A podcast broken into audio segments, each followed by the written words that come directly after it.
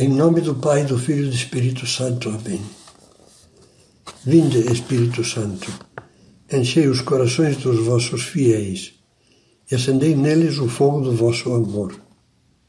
Enviai o vosso Espírito e tudo será criado, e renovareis a face da terra. Terceira meditação sobre a fortaleza. Vamos agora fazer oração, porque afinal estamos pensando com Deus e falando com Deus sobre um traço importante da fortaleza. Ao começarmos as meditações sobre essa virtude, vimos que essa virtude cardeal tem como um primeiro traço fundamental a capacidade de enfrentar, de empreender, de assumir ideais, tarefas ou deveres difíceis. Esse traço básico da fortaleza manifesta-se na coragem e também, de uma maneira específica, na magnanimidade, que literalmente quer dizer alma grande, grandeza de alma. Santo Tomás de Aquino escreve que o magnânimo tende para aquilo que é grande. Poderia traduzir-se também por lança-se ao que é grande. Diz ainda o santo doutor que o magnânimo é difícil de contentar. Ele vai atrás da perfeição das virtudes. É a vitória do amor e da fortaleza sobre a pusilanimidade, que quer dizer alma pequena, sobre a mesquinhez e o conformismo. Aspectos da magnanimidade. Uma descrição bastante completa da magnanimidade a encontramos no livro Amigos de Deus de São José Maria, que juntamente com o Catecismo da Igreja Católica quem nos está guiando nestas meditações. Vamos aproveitar trechos desse livro para meditar. Em primeiro lugar, a magnanimidade, a magnanimidade perdão, escreve, é a força que nos move a sair de nós mesmos a fim de nos prepararmos para empreender obras valiosas em benefício de todos. A primeira obra valiosa em favor de muitos é lutarmos para ser santos, que é a vocação de todo batizado. Pois é uma grande verdade que, como diz Caminho, essas crises mundiais são crises de santos. Depois há grandes metas, objetivos, iniciativas valiosas, familiares, culturais, profissionais, patrióticas, sociais, espirituais, que é preciso encarar sem encolher-se. E não esperar que outros as realizem e nos sirvam de bandeja tudo feito para nós colaborarmos de vez em quando com eles.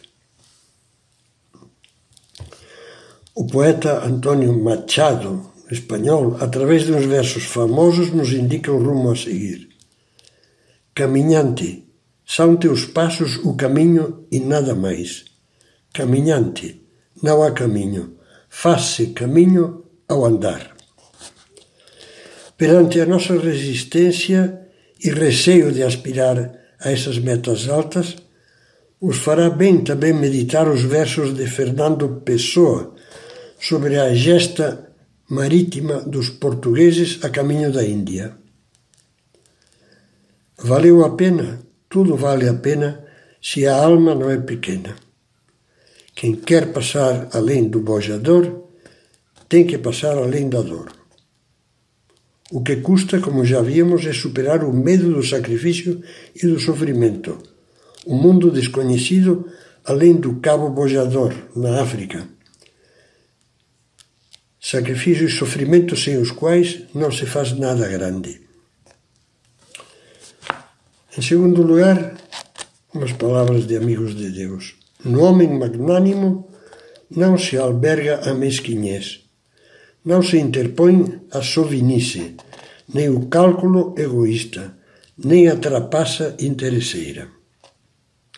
Quem começa a calcular e a se poupar, pensando demais se vai dar ou não vai dar, se vai custar mu muito ou pouco tempo, se haverá compensação para o esforço, que vantagem terei? Esse nunca sairá do acostamento, nunca entrará na estrada grande, nunca sairá da mediocridade e da passividade e chegará ao fim da vida com as mãos vazias. É interessante o que a Bíblia, no livro dos Provérbios, diz dessas almas pequenas. O preguiçoso se julga prudente. Acha-se perspicaz e é míope. Morre sem ver. Uma terceira frase desse livro que estou citando, Amigos de Deus. O magnânimo dedica sem reservas as suas forças ao que vale a pena. Não se conforma com dar, dá-se.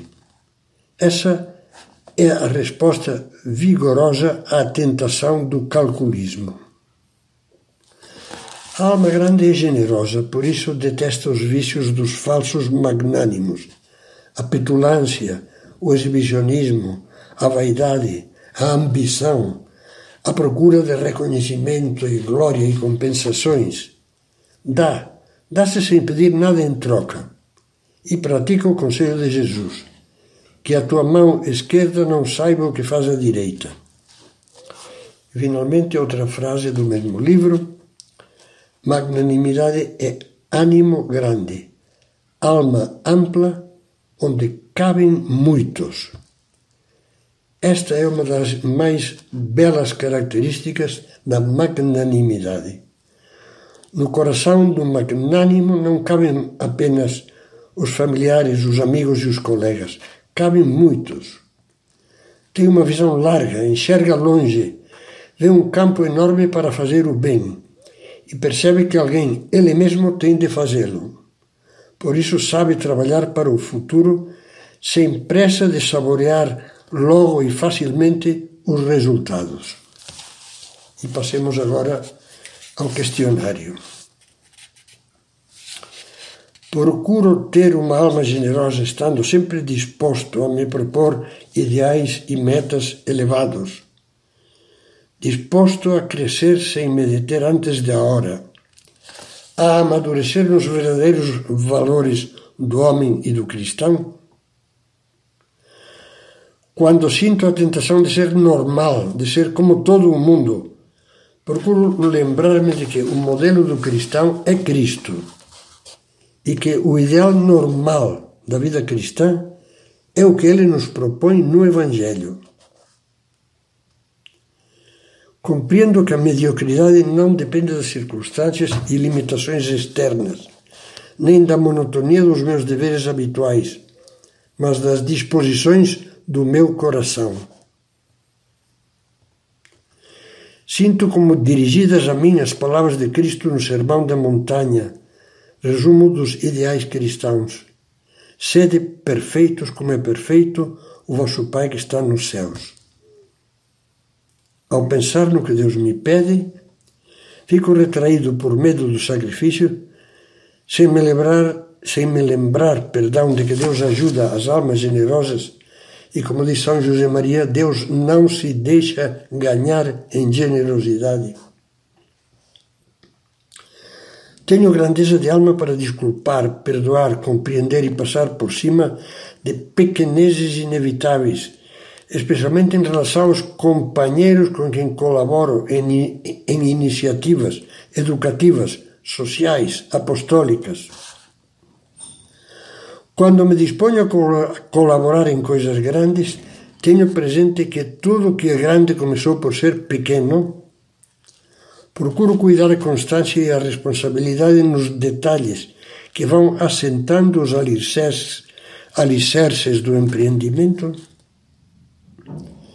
Tenho fé em que um pequeno ato feito por amor tem um valor grande aos olhos de Deus. As dificuldades são para mim um freio e um motivo de desânimo, ou pelo contrário, um desafio que me espicaça a lutar sem perder a confiança em Deus e nos meus companheiros de ideal.